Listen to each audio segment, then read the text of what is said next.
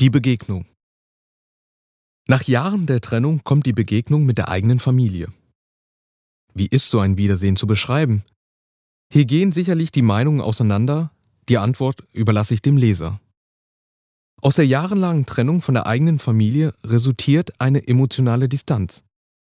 Mein ausgewanderter Vater musste zusehen, wie er die angereiste Familie im fremden Land versorgen würde.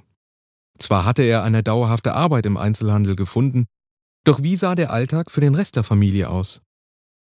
Meine beiden vom Krieg traumatisierten Geschwister wurden zum Erlernen der deutschen Sprache in ein entsprechendes Sprachinstitut geschickt, welches neben dem Besuch einer Schule gefördert wurde.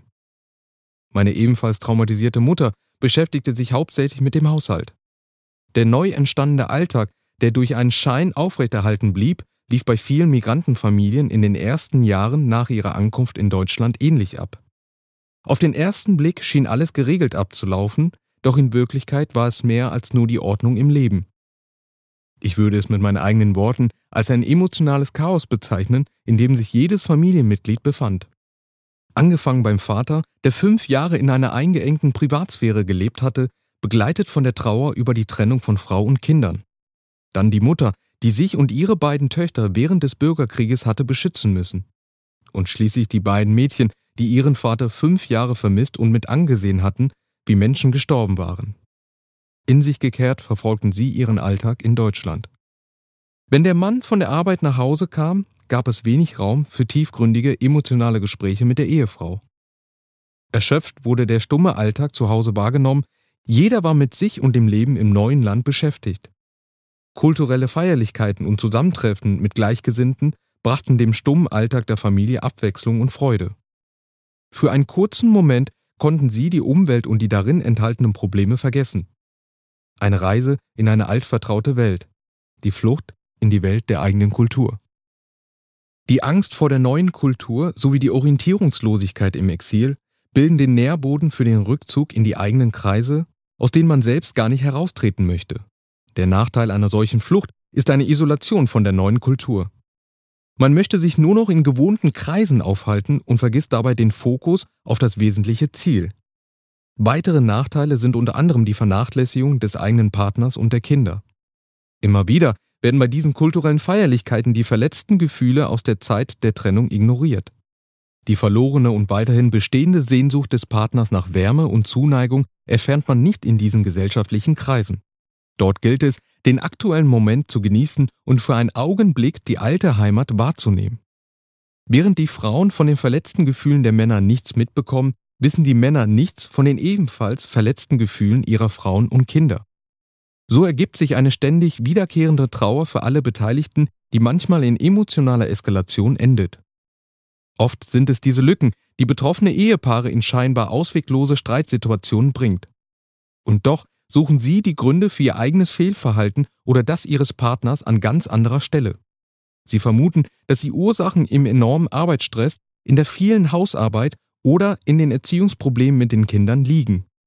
Eine Unterdrückung der eigenen Bedürfnisse verursacht tiefe Enttäuschung und Trauer, die die meisten sich nicht eingestehen wollen. Auch hier entsteht eine emotionale Distanz zu den Gefühlen, die alles Fremde von sich abwehren. Dafür bieten kulturelle Orte und Gegebenheiten mögliche Rückzugsorte an. Wenn die eigenen Eltern selbst keine Gefühle zulassen, wie sollen dann ihre Kinder es tun? An dieser Stelle fängt die emotionale Reise zwischen den beiden Kulturen an, auf der gerade heranwachsende Jugendliche mit Migrationshintergrund zu kämpfen haben. Ich werde dies in einem späteren Kapitel näher erläutern. Zusammenfassend ist die erste Begegnung mit der neuen und fremden Kultur für Flüchtlinge im Exil distanziert zu betrachten. Viele flüchten in das Bekannte und möchten dort weiterhin bleiben. Für die Anfangszeit wäre das vielleicht nachvollziehbar, doch eine komplette Isolation in diesen Kreisen, welche gleichzeitig die Isolation von der westlichen Welt bedeutet, ist vielen Migranten nicht bewusst. Die Ignoranz der Sprache und die fehlende Integration stehen einer angemessenen Entwicklung im Weg. Ohne die Bereitschaft, sich für das Fremde zu interessieren und es zu akzeptieren, kann ein Vertrauen in die deutsche Gesellschaft nicht zustande kommen. Neben der psychischen Last, die manche Migranten mit sich tragen, bleibt wenig Platz für das Sammeln neuer Kenntnisse. Viele sind zu sehr beschäftigt mit Dingen, von denen sie überzeugt sind, dass es ihnen das verspricht, wovon sie lange Zeit geträumt haben. In Wirklichkeit haben materielle Dinge nur wenige Menschen auf Dauer glücklich gemacht. Viele sind fleißig und eifrig, um sich in Deutschland etwas aufzubauen, was ihnen auch gelingt. Doch wie viele von ihnen sind vom ganzen Herzen mit ihrem Leben tatsächlich zufrieden und glücklich? Obwohl es manchen finanziell gut geht, machen dennoch einige von ihnen einen traurigen Eindruck. Umgekehrt stellte ich das Gleiche bei manchen Frauen und Kindern fest. Sind es die Bedürfnisse des Lebens, die ein Mensch erfüllt braucht, um glücklich zu sein, die aber aufgrund der Fülle von Problemen, die sie mit sich tragen, vernachlässigt werden? Die Bedürfnisse nach Wärme, Zuneigung und vor allem nach Liebe. Diese Aspekte, die beispielsweise in deutschen Familien im Umgang selbstverständlich sind, sind bei manchen Migrantenfamilien nicht vorhanden.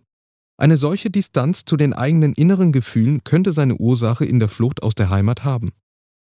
An dieser Stelle möchte ich nicht alle Exilmigranten verurteilen, die nie zuvor gelernt haben, Liebe gegenüber anderen zu zeigen. Es fällt nun mal vielen tamilischen Eltern schwer, ihren eigenen Kindern gegenüber Gefühle in Form von Geborgenheit und Wärme zu vermitteln.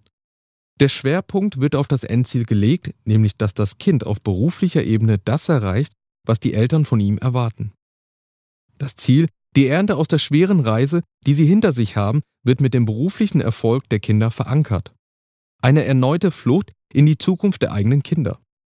Um dieses Ziel zu erreichen, sind die betroffenen Kinder einem enormen psychischen Druck seitens ihrer Eltern ausgesetzt. Der Vater sieht seine Aufgabe in der Erfüllung der finanziellen und materiellen Notwendigkeiten, während die Mutter sich um den Haushalt kümmert. Mit dieser gedanklichen Brücke bauen viele Eltern ihre eigene familiäre Welt auf. Wird diese Welt durch etwaige Probleme der Kinder gestört, versuchen sie mit allen Mitteln, diese aus der Welt zu schaffen. Dies geschieht unter anderem durch Wutausbrüche, die sich zunächst verbal äußern, die aber auch häufig in körperlicher Gewalt ausarten, mit dem Hintergedanken, dass die eigene Scheinwelt wiederhergestellt wird. Im Vordergrund steht das Endziel und dieses liegt im beruflichen Erfolg des Kindes. In dieser Scheinwelt gibt es zwei Säulen, auf denen die Eltern ihre eigene Zukunft aufbauen. Säule 1 Arbeit und Haushalt, Sicherung der liquiden Mittel.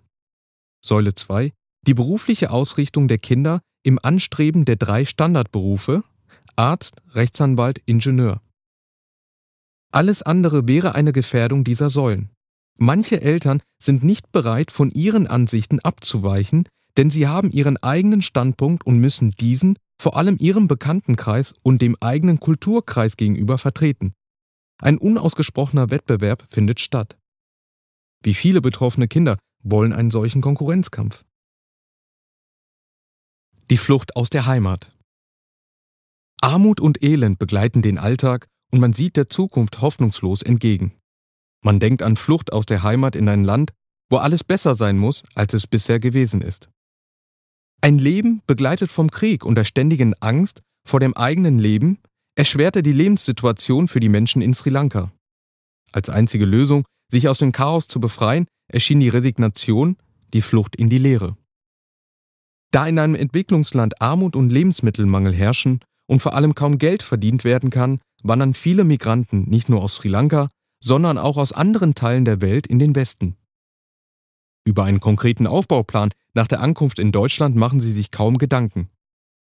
So stoßen viele Migranten angekommen im jeweiligen Exil auf eine Hürde voller Aufgaben und Sprachbarrieren, über die sie sich im Voraus nicht im Klaren waren. Das alte Land wurde verlassen in der Hoffnung, im neuen Land die Lösung zu finden. Wie lassen sich die Erwartungen erfüllen? Wie lässt sich Geld verdienen? Wie findet man einen Arbeitsplatz, wenn zu all dem das nötige Handwerkzeug fehlt? Ich spreche vom Erlernen der jeweiligen Landessprache. Bei all dem unterschätzen viele betroffene Flüchtlinge das Kriegstrauma, welches sie aus einem ehemaligen Bürgerkriegsland wie Sri Lanka jahrelang mit sich schleppen. Viele von ihnen ist nicht bewusst, welche Auswirkungen die Erlebnisse auf ihre Psyche haben können. Darauf werde ich im Kapitel Die traumatisierten Eltern näher eingehen. Angekommen in einem Industrieland wie Deutschland sind die eingewanderten Migranten zunächst einmal mit den zahlreichen Formalitäten beschäftigt. In den meisten Fällen verlassen verheiratete Familienväter ihre Familien, um die Reise in die Ferne anzutreten. Frau und Kinder bleiben in der Heimat zurück und hoffen auf eine baldige Verbesserung ihrer Lage. Planlos in Deutschland begreifen manche Migranten, dass die Dinge nicht so einfach funktionieren, wie sie es sich vorgestellt haben. Davon möchte ich am Beispiel meines Vaters berichten. Er wanderte im Jahre 1982 im Alter von 30 Jahren in Deutschland ein. Damals Es war noch zu DDR-Zeiten, erfolgte eine Grenzöffnung mit einem dreitägigen Visum nach Deutschland.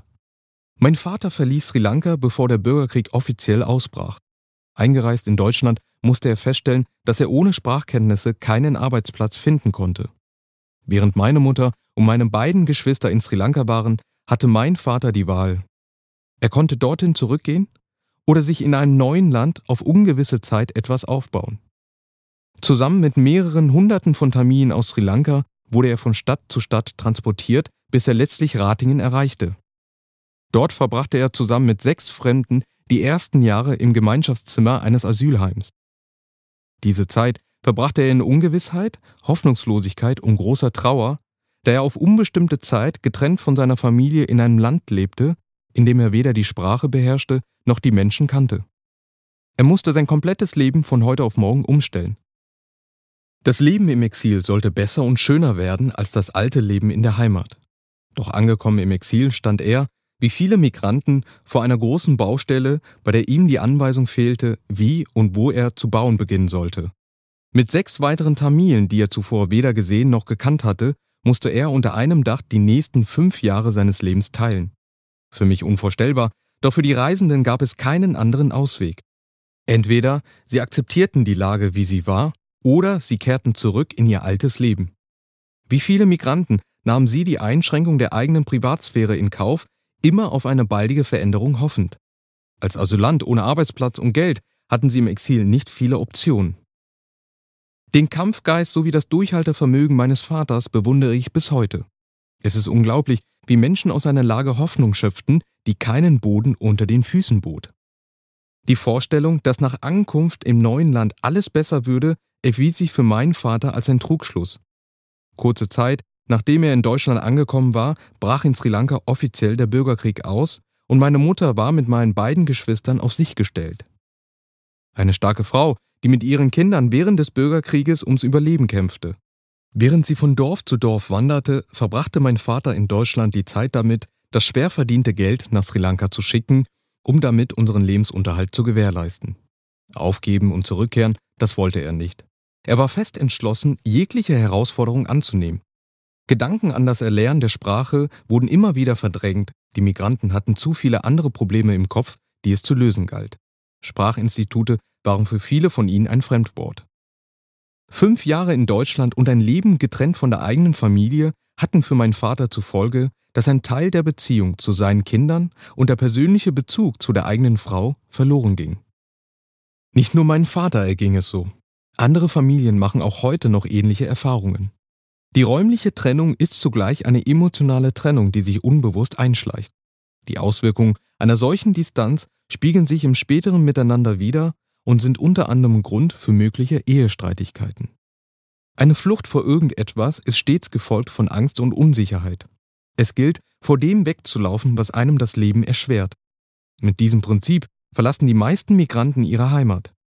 Die Reise endet in einem neuen Land und beginnt zugleich mit einer erneuten Flucht. Die Flucht vor dem Fremden und einer neuen Angst des Versagens. Aus Ratlosigkeit und Verzweiflung greifen manche zum Alkohol oder zu anderen Rauschmitteln, um sich so ein Stück weit von ihrem Gemütszustand abzulenken. Unter den Umständen der ständigen Flucht ist es kaum möglich, dass die betroffenen Migranten auf die Idee kommen, die jeweilige Landessprache im Exil zu erlernen, was ihnen vieles erleichtern würde. Um Gespräche mit einem Psychologen zu ermöglichen, fehlt das Grundwerkzeug, die Sprache. So sind Migranten, die aus einem Bürgerkriegsland flüchten, mit ihrem schweren Schicksal und ihren verletzten Gefühlen auf sich gestellt. Die verbotene Liebe. Trotz jeglicher strengen Richtlinie kommt es gehäuft zu heimlichen Beziehungen innerhalb der Jugendlichen, die in konservativen Strukturen leben. Beobachtend festzustellen sind es Kinder aus strengen Elternhäusern, die durch eine heimliche Beziehung versuchen, ihre Sehnsucht nach der Liebe zu erfüllen. Mit verletzten Gefühlen eine Partnerschaft einzugehen, um die Heilung dort zu finden, ist der falsche Ansatz. Das Bauchkribbeln löst sich innerhalb kürzester Zeit auf, wenn die zerstörte Gefühlswelt, die man von zu Hause mit sich schleppt, wieder Oberhand gewinnt. Ein anderer Aspekt für die Suche nach der verbotenen Liebe kann sein, dass Betroffene eine Ablenkung von den streng und unterdrückenden Gegebenheiten suchen, die zu Hause herrschen. Sie sind sich dessen nicht bewusst, was sie von ihrem zukünftigen Partner erwarten und welche Eigenschaften er besitzen sollte, um mit ihm eine dauerhafte Partnerschaft führen zu können. In einigen gescheiterten jungen Beziehungen wurde manch ein Partner mit der folgenden Begründung konfrontiert. Meine Familie akzeptiert dich nicht. Ist man zudem während der Dauer der Beziehung auch noch unglücklich, wird eine solche Formulierung gern als Ausrede verwendet, um die Beziehung zu beenden. Auch der Einfluss der Familie trägt natürlich dazu bei, dass man sich von der zuvor getroffenen Fehlentscheidung distanziert. Eine Beziehung als Zuflucht vor den verletzten Gemütszuständen. Vergleichsweise sieht man so etwas auch in der Auflösung einer Beziehung zwischen zwei Menschen. Einige können den Schmerz einer Trennung nicht verarbeiten und stürzen sich gleich in die nächste Beziehung, ohne die Vergangenheit verarbeitet zu haben. Die Flucht zu einem anderen Menschen aus Angst, mit der eigenen Gefühlswelt konfrontiert zu werden, ist keine dauerhafte Lösung. Während der eine Partner vielleicht im Einklang mit dem Leben ist, wird er mit der verletzten und hilfebedürftigen Seite des anderen Partners konfrontiert, was auf Dauer zu Lasten der Beziehung geht. Diesen Menschen kann ich empfehlen, zunächst mit sich selbst und ihrer Umwelt ins Reine zu kommen, bevor sie sich in eine neue Bindung zu einem anderen Menschen einlassen. Sowohl auf rationaler als auf emotionaler Ebene sollten beide auf einer Wellenlänge sein, um sich auf den jeweils anderen Menschen konzentrieren zu können. Sonst kann es passieren, dass die komplette Aufmerksamkeit vom Partner selbst gefordert wird. An dieser Stelle möchte ich dem Leser meinen Gedankenansatz über die Liebe ans Herz legen. Liebe ist das schönste Gefühl, welches den Menschen zu einem glücklichen und vollkommenen Leben verhilft. Je mehr die Liebe gebrochen wird, umso schmerzlicher sind ihre Wunden und Narben. Das Vertrauen in die Liebe schwindet und mit der Zeit kehrt die innere Einsamkeit ein. Dem Anfang einer neuen Liebe stehen unendliche Hürden und Blockaden im Weg. Zeit und Geduld können Narben und Wunden heilen. Hier versuche ich, die Definition von Liebe zu erklären. Eine negative Erfahrung in der Liebe darf die Hoffnung auf einen Neuanfang nicht zerstören. Vielmehr kann es einem Menschen durchaus gelingen, dass er in der zweiten Begegnung das Ersehnte, also das, wonach er auf der Suche war, empfängt. Die Wunden stehen für die Enttäuschungen und Verletzungen, die man im Laufe seines Lebens durch gescheiterte Beziehungen erfährt. Auch diese Namen können heilen, wenn man es zulässt. Der Aufbau und die Hoffnung in einer neuen, aufkeimenden Liebe geben neue Kraft und Energie. Doch es braucht Zeit und Geduld, den Dingen seinen Lauf zu lassen. Dieses Gefühl, das jeder Mensch auf Erden mitbekommt, soll nicht durch negative Erfahrungen zerstört werden. Hierzu ein weiterer Gedanke. Ein unverletztes Herz gleicht einer unberührten Rose, bei der das Verwelken noch nicht begonnen hat. Doch selbst der Schein einer schönen Rose kann das menschliche Auge trügen, so auch ein Herz, welches das Gefühl der Liebe nie zu spüren bekam. Die Gefühle von Geborgenheit und Liebe für einen fremden Menschen bleiben im Schutz des Käfigs gefangen. Die unendliche Suche nach Liebe, die nie zuvor verspürt wurde, verbirgt sich im Herzen. Ein verletztes, mit Narben versehenes Herz strahlt nicht die Schönheit eines unversehrten Herzes wider. Narben und Wunden stehen für eine Geschichte, die das Herz mit sich trägt. Erinnerung und Leid begleiten die Reise durchs Leben. Doch sind es gerade die Kanten, die an die vergangene schöne Zeit erinnern. Aus Narben folgt die Angst, die das Vertrauen in eine neue Liebe blockiert. Gefangen in der Angst vor erneuten Enttäuschungen ziehen wir uns in unsere Herzen zurück. Der erste Schritt zur Reise in bislang unbekannte Menschen lässt Wunden und Narben heilen. Je älter das Herz ist, desto mehr Narben trägt es. Und je mehr Narben es trägt, umso größer ist die Angst. Gelingt es der Liebe, ein solches Herz zu erreichen und sein Vertrauen zu gewinnen, so kann daraus eine neue Rose gedeihen, die schöner und stärker strahlt als jede unberührte Rose. Hier handelt es sich um die Beschreibung des Gemütszustandes eines Menschen, in dem er sich nach einer Trennung vom Partner befindet. Diese Zeilen sollen Mut machen, die Hoffnung auf eine neue Liebe nicht aufzugeben, was manche nach einer Trennung unbewusst tun. Eine oder mehrere negative Erfahrungen sind keine Basis für die Verurteilung der Liebe, denn es sind die Erfahrungen, aus denen man lernt und weiterlebt. Die Narben im späten Alter spiegeln die Beziehungen zu Menschen wider, die uns bis zu einem bestimmten Punkt begleiten und durch eine Narbe in unserem Herzen verlassen. Diese können verheilen und dem Herzen die Möglichkeit geben, sich in neue Bindungen mit neuen Menschen einzulassen. Betroffenen Jugendlichen möchte ich sowohl durch meine Beobachtungen, die ich in der tamilischen Gesellschaft gemacht habe, als auch durch persönliche Erfahrungen einen Spiegel vor Augen halten, damit sie sich selbst betrachten können. Der Vorteil des Ganzen besteht darin, dass es zu einer eventuellen positiven Wende innerhalb der ersten jungen Generation kommen kann, wenn sich die Betroffenen dazu entschließen, eine Lehre zu ziehen und das Erlernte anzuwenden. Es ist aber auch gut möglich, dass jemand denkt, dass ich komplett falsch liege und dass all das, was ich hier aufführe, nicht stimmt. Beides ist legitim und liegt in der Ansicht des Betrachters. Die Veröffentlichung meiner Meinung und meiner Beobachtungen ist keine Verurteilung dessen, was ich in diesem Buch darstelle, sondern eine Ansicht von dem, was ich persönlich gesehen und erfahren habe, ohne die Kultur oder die Gesellschaft in einem schlechten Licht erscheinen zu lassen. Es liegt also in Ihrer Hand, wie Sie damit umgehen möchten. Der eigene Weg ist und bleibt die eigene Entscheidung. Wer bin ich wirklich? Diese Frage stellen sich manche Jugendliche und vermuten, die Antwort während ihres Wandels zwischen den kulturellen Welten zu finden. Die wirkliche Antwort müssen sie jedoch direkt vor ihren Augen suchen, nämlich bei sich selbst. Wie ich bereits erläutert habe, befindet sich das Individuum eines tamilischen Kindes in den Fesseln der Kultur bzw. der Gesellschaft. Durch diese Gefangenschaft gelingt es dem Kind nicht, sich selbst zu finden, da es die meiste Zeit gedanklich damit beschäftigt ist, wie es der Kultur gegenüber gerecht werden kann. Sei es durch die Teilnahme an Feierlichkeiten, die Erfüllung bestimmter familiärer Pflichten, die Übernahme der Verantwortung für jüngere Geschwister oder die Erreichung eines bestimmten Berufsstandes, mit dem der junge Mensch den Namen seiner Familie in ein gutes Licht rückt dass dadurch das eigene Leben vernachlässigt wird, bemerken viele erst, wenn sie von den Fesseln befreit sind. Dies kann zum Beispiel durch einen Auszug aus dem Elternhaus geschehen. Ich vermute, dass an dieser Stelle einige Leser darüber nachdenken, inwiefern dies auf sie zutrifft. War oder ist man selbst Gefangener der Gesellschaft? Wie lange hat man unbewusst die Rolle einer Marionette übernommen, nur um den Willen anderer zu erfüllen und sie glücklich zu machen? Für Gefühle gibt es in der Gesellschaft wenig Platz, denn es gilt immer noch die Devise, was denkt die Gesellschaft darüber? Erlaubt sie Gefühle nicht, so sind sie einem, der sich in diesem System befindet, verboten. Ich konnte sehen, dass selbst Menschen, denen es finanziell gut ging, etwas in ihrem Leben fehlte, nämlich die Freude. Umso schwerer ist es sicherlich für ein Kind, die materielle Freude der Eltern zu teilen, wenn es sich nach mehr Zuneigung und Wärme sehnt. Dieser Zwiespalt bewirkt im Innern des betroffenen Kindes eine tiefe Wunde, welche die Eltern ohne weiteres nicht sehen, denn das Zeigen von Gefühlen ist in der Gesellschaft untersagt. Hierzu kommt als weitere Belastung die unzureichende Kommunikation zwischen dem Kind und seinen Eltern. Während die Eltern sich gedanklich in ihrer heimatlichen Welt in Sri Lanka befinden, sind die Kinder in dem Zwiespalt zwischen der deutschen und der tamilischen Welt gefangen. Die Problematik entwickelt sich, wenn die Kinder den Eltern gegenüber die eigenen Wünsche erklären müssen. Hierzu ein Beispiel. Es steht eine Party an, wo die gesamte Jahrgangsstufe aus der Schule eingeladen ist und man selbst auch gern hingehen möchte.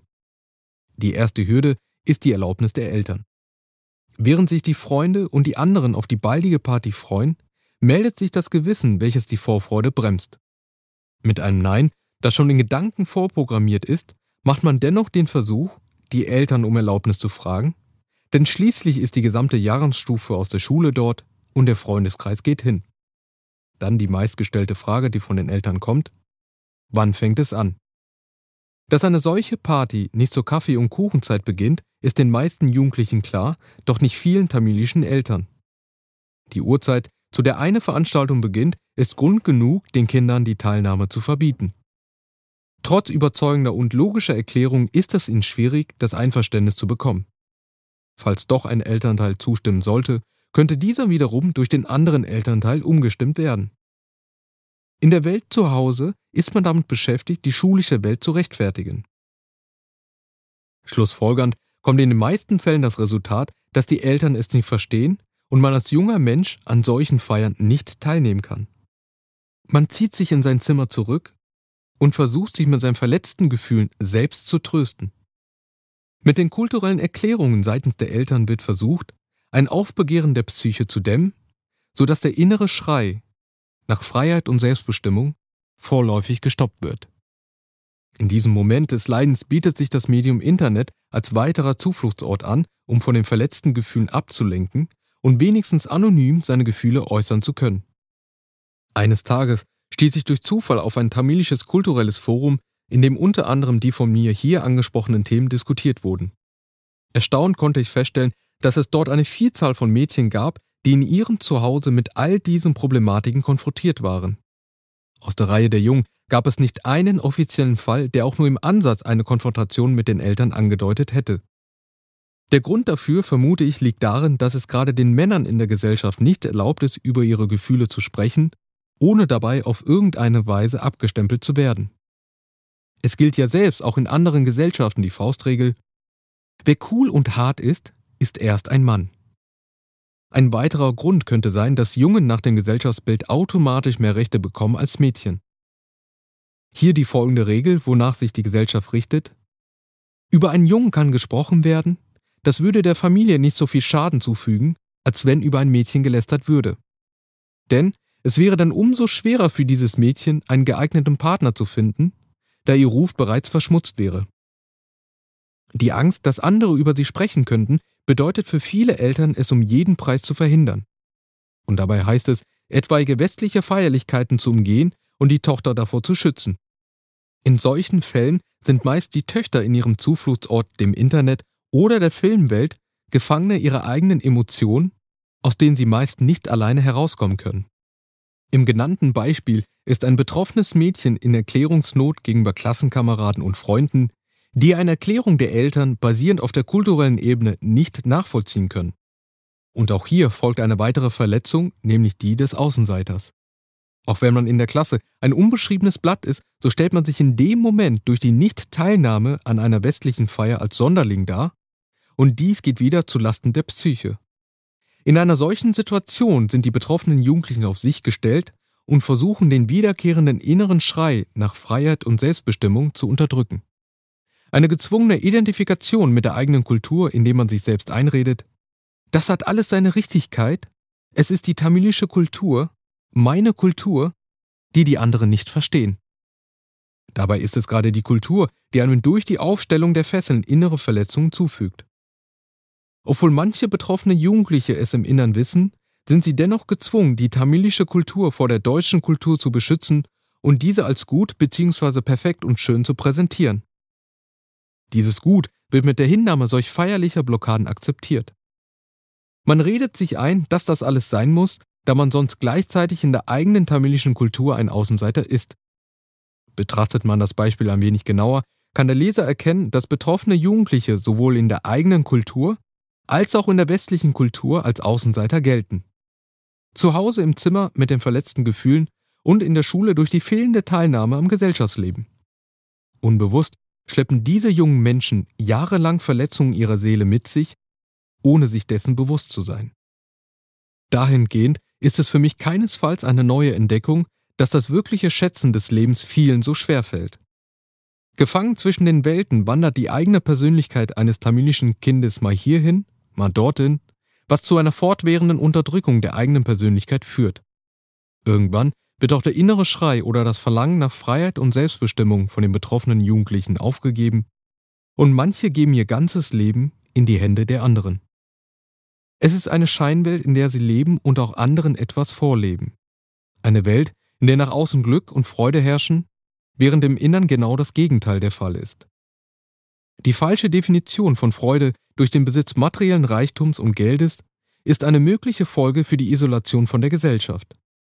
Es ist keine Seltenheit, dass sich betroffene Kinder im Laufe ihres Lebens, spätestens wenn sie erwachsen sind, die Frage stellen, wer bin ich eigentlich wirklich?